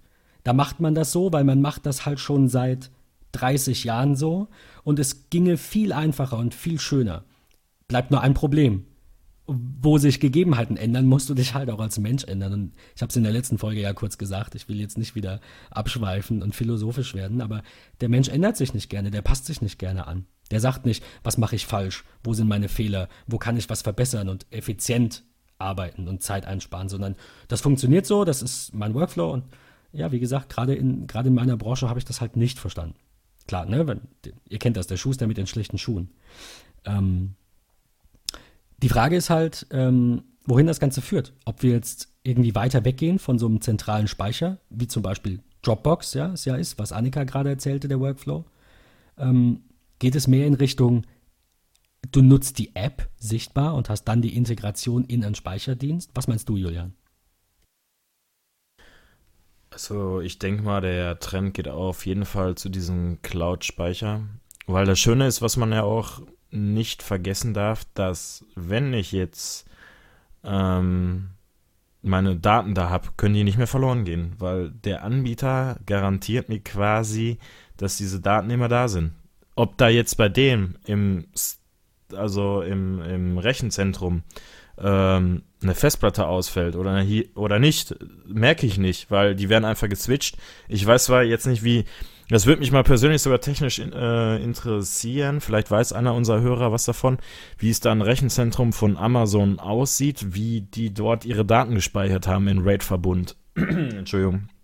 Äh, wie sie die Daten da also ob die einen riesen RAID-Verbund haben, ob die jede Platte zweifach gespiegelt haben, das würde mich mal echt interessieren. Also ich finde, es ist auf jeden Fall von Vorteil. Ähm, ich nutze jetzt auch Office, auch online, auch mit äh, OneNote, mit der Synchronisation. Bei mir funktioniert es. Ich muss nicht die Datei öffnen, bearbeiten, abspeichern, auf den nächsten PC schieben, sondern ich speichere alles direkt in die Cloud und kann am PC direkt dort weiterarbeiten. Also bis jetzt, ich denke mal, das wird die Zukunft sein, weil Du, äh, also Entschuldige, ich wollte nur sagen, ja. du hast den Teil der Frage, der mir wichtig war, nicht ganz beantwortet. Die Frage, oh, gar, gar kein Problem. Ich habe auch äh, viel zu viel gesagt und vielleicht äh, war das nicht ganz so deutlich.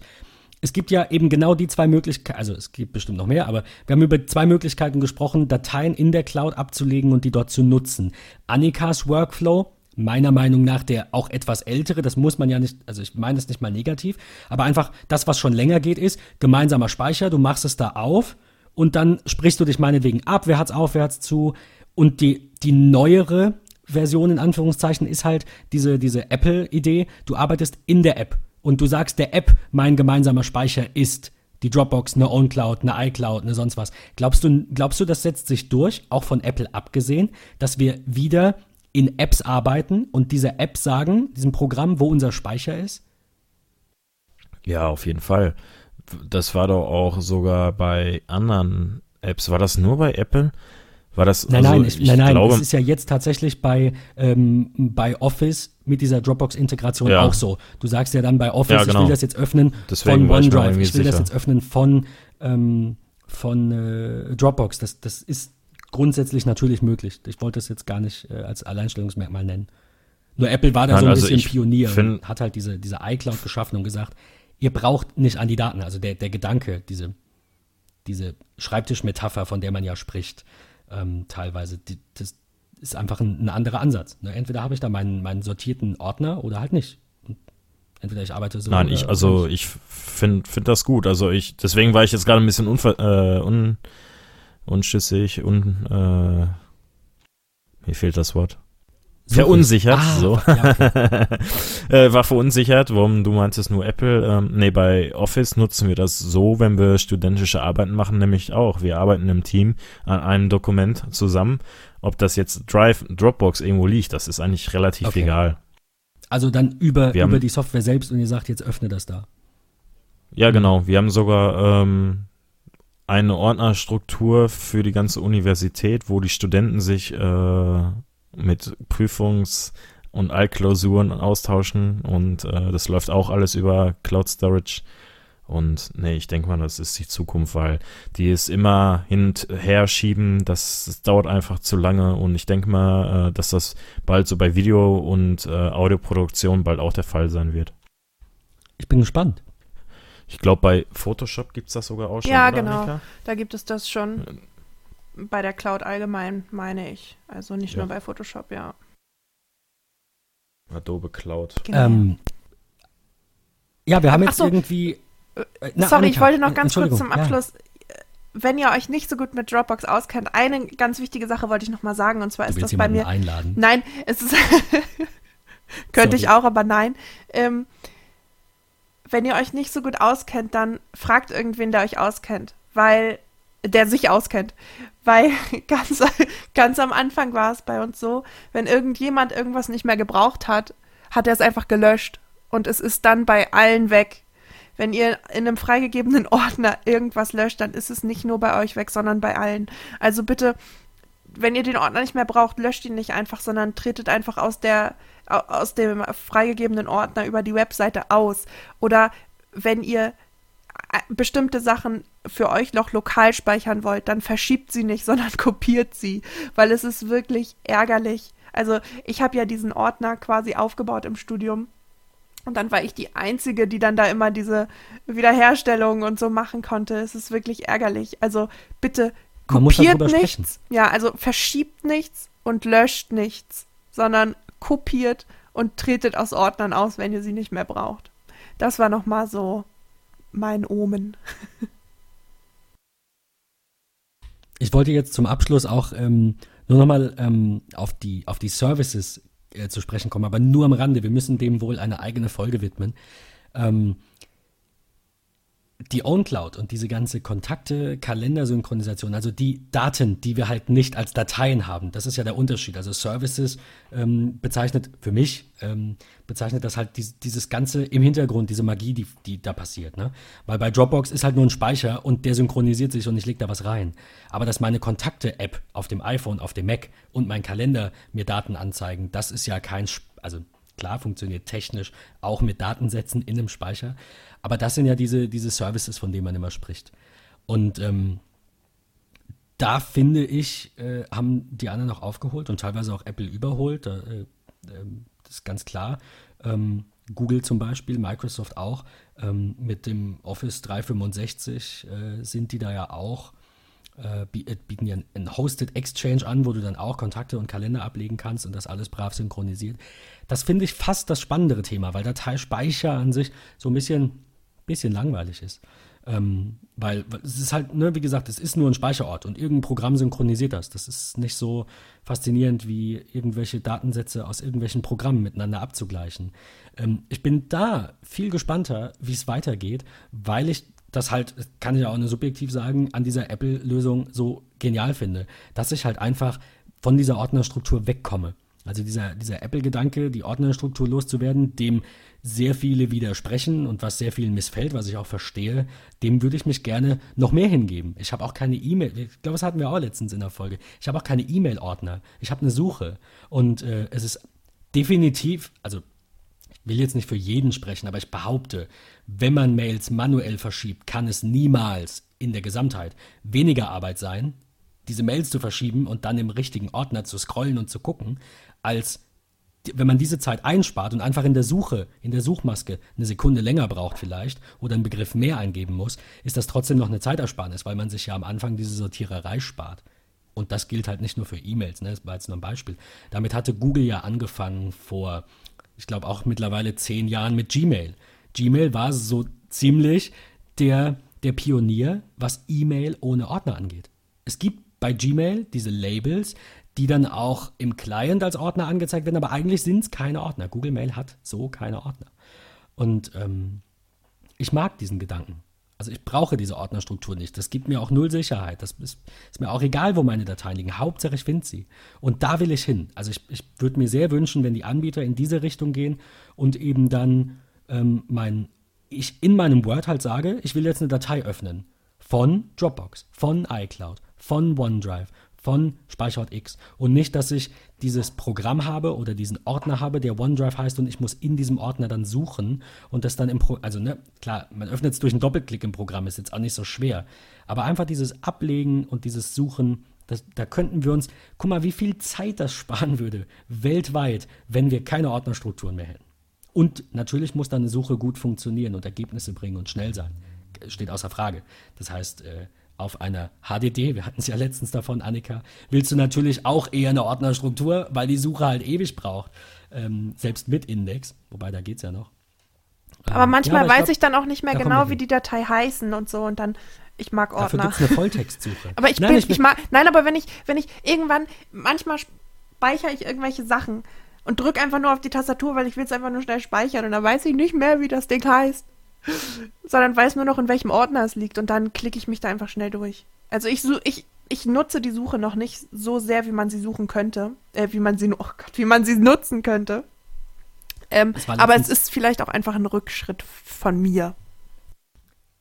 Wie gesagt, ich, darauf will ich gar nicht hinaus. Ich, es geht ja auch nicht gegen dich. Ich will das gar nicht, auch, auch an die Hörer, ich will das gar nicht so negativ darstellen. Ich will nur sagen, dass das andere, auch wenn es initial erstmal viel Umgewöhnung bedeutet, auf Dauer Zeit einsparen muss. Also ja. ich mag mich irren, aber ich würde jetzt einfach mal sagen, für die meisten Fälle gilt das, dass einfach dieses Ablegen Zeit kostet. Oder halt, ne, was du vorhin sagtest, die Excel-Tabelle äh, dann halt per Mail rumzuschicken. Nee, das sagte ich, dass man die früher per Mail rumgeschickt hat. Dann sagtest du, ja, jetzt gibt's ja Dropbox. Genau, man muss es nur einmal einrichten, welche Lösung auch immer und muss sich dann halt dran halten und sich dem auch hingeben. Ne? Man, man kann nicht sagen, ich will jetzt was Neues nutzen, nutze es aber so wie die letzten 100 Jahre. Das bringt uns alle nicht voran. Wieder so ein bisschen philosophisch. Ähm, Was ich als letztes noch nicht aktiviert habe, äh, bei, dieser, äh, bei diesem Umstieg von Dropbox auf iCloud, ähm, also, also, am Rande noch, ich habe natürlich mein Pro-Abo jetzt äh, storniert, das läuft jetzt Ende Januar aus. Dann ähm, werde ich gegebenenfalls ähm, meinen iCloud-Speicher erweitern. Das ist zurzeit noch bei 200 Gigabyte, ähm, aber vielleicht ähm, werde ich da auch ein Upgrade auf 1 Terabyte dann buchen, falls ich es brauche. Da gibt es ja, wie ich vorhin gesagt habe, diese Integration, ähm, dass Schreibtisch und Dokumente synchronisiert werden bzw. hochgeladen werden. Äh, das habe ich noch nicht aktiviert, weil es da so ein bisschen Diskussionen drüber gab, wie gut das funktioniert. Ähm, da, da, wir so ziemlich am Ende sind, auch zeitlich, äh, kürze ich das jetzt ab und möchte an dieser Stelle nur sagen, ich bin jetzt das Versuchskaninchen. Ich probiere jetzt einfach mal aus, wie gut iCloud Drive, Synchronisation für Schreibtisch und Dokumente, das ist ja eine extra Funktion, wie gut das funktioniert. Weil, jetzt die letzte Schlussbemerkung, die iCloud Drive-Funktionalität unter Windows erstaunlich gut geworden ist. Also ich habe jetzt ein Windows installiert testweise und iCloud drauf äh, eingerichtet und ich sehe alle Dokumente, die ich in meinem iCloud Drive habe. Also das geht. Jetzt ist die Frage, was passiert, wenn ich einfach den Haken setze bei Schreibtisch und Dokumente mal in die Cloud schieben. Ich äh, werde berichten in der nächsten Folge, wenn wir gespannt. das vielleicht fortsetzen. ähm, ja, Julian, du hast sicherlich dann auch in, ich hoffe, wir kriegen es in der nächsten Folge hin, aber davon gehe ich jetzt einfach aus. Wir knüpfen einfach daran an. Äh, hast noch viel zu erzählen über deine Synology. Wir können noch über OwnCloud sprechen und was da so alles dazugehört. Wir haben jetzt eigentlich überwiegend die Cloud-Seite mal abgedeckt, etwas ausführlicher. Aber da gibt es ja auch noch ja. andere Lösungen. Genau. Stille. Ja, es ist, ähm, wir, haben, wir haben schon nee, 14.15 Uhr, so langsam werden alle müde, glaube ich. Nein, Quatsch. Nein. Ähm, Tag ist vorbei. Mittagsschlaf. Was, was wäre deine, wär deine Abschlussbemerkung für äh, Cloud-Speicher? Günstig. Nein, schön zu haben, wenn, wenn man seine Sachen verschlüsselt. Nein, also es gibt ein riesiges Angebot. Jeder muss selber wissen, was er braucht, wie viel Gigabyte er braucht. Das kann man so pauschal nicht sagen. Welcher Anbieter da das äh, oder welcher Anbieter für jemanden, der das Beste ist. Und ähm, wer Backups machen möchte, dem kann ich momentan zu Amazon Cloud Drive äh, raten, aber bitte verschlüsselt. Ähm, wieso, wieso jetzt nochmal nicht einfach auf das Synology lassen? Kannst du auch, aber was ist, wenn es bei mir brennt? Okay, verstehe. Als, als noch, noch mal halt, ne? Noch, ja. noch eine Kopie und am ja. besten noch eine. Ja, aber ein, ja, aber wenn wir ehrlich sind, reicht also Synology musst du kaufen. Wenn ich jetzt überlege, was da drin ist, Synology kostet 500, 600 Euro, dann 2 Terabyte Platten kosten um die 100 Euro, da sind vier Stück drin. So, und die Stromkosten, die dazukommen. Und ähm, wenn man ehrlich ist, Arc Backup kostet ein Fuffi und 70 Euro im Jahr kostet Amazon Cloud Drive. Ist eigentlich ideal. Ja. Du kannst alle deine äh, Rechner in Amazon Cloud Drive hoch backuppen. Ich habe jetzt eigentlich den NAS nur noch dafür, dass ich lokal auch ähm, meine Daten habe. Das, was negativ sein kann, ist natürlich hier äh, äh, Deutschland ne? mit äh, Bildung, äh, nicht Bildung, mit äh, Datenschutz. Neuland. Ach, ach Neuland. Nein, mit das andere Fremdwort für Deutschland. ja, das andere Sehr Fremdwort gut. für Deutschland. Neuland äh, mit nur äh, 10 Mbit Upload und was schon schnell ist. Also ich habe Kollegen in der Region, die haben nur 1 Mbit und ich habe jetzt halt 10 Mbit. Also ich brauche, um meine Synology mit 6 Terabyte äh, in die Cloud zu speichern, brauche ich 4, 5 Wochen. Und das ist natürlich so ein Nachteil, ne? wenn man jetzt nur auf diese Amazon Cloud-Lösung zurückgreift und man ein Erst-Backup macht. Ähm, Arc macht das nämlich so, der schiebt hinterher nur noch die veränderten Dateien hoch. Das heißt, das sind irgendwann nur noch ein paar MB, aber das erste Mal dauert ziemlich lange. Das geht bei mir auf dem NAS halt schnell. Und das war jetzt halt so meine Idee, schnell auf dem NAS alles schieben und der NAS hat in Ruhe Zeit, fünf, sechs Wochen lang alles hochzuschieben. Exakt. Deswegen, ähm, entweder günstig und viel Zeit oder teuer und sicher und ja.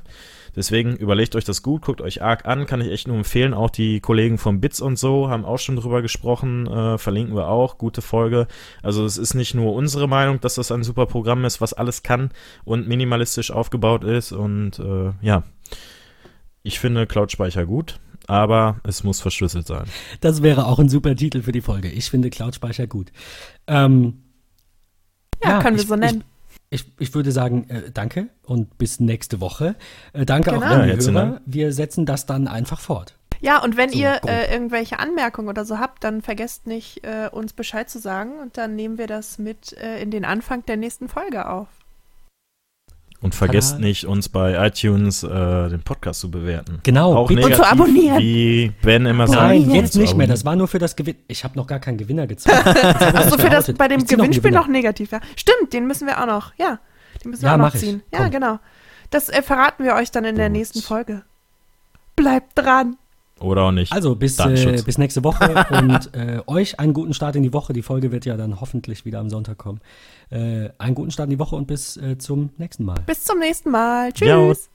Ciao.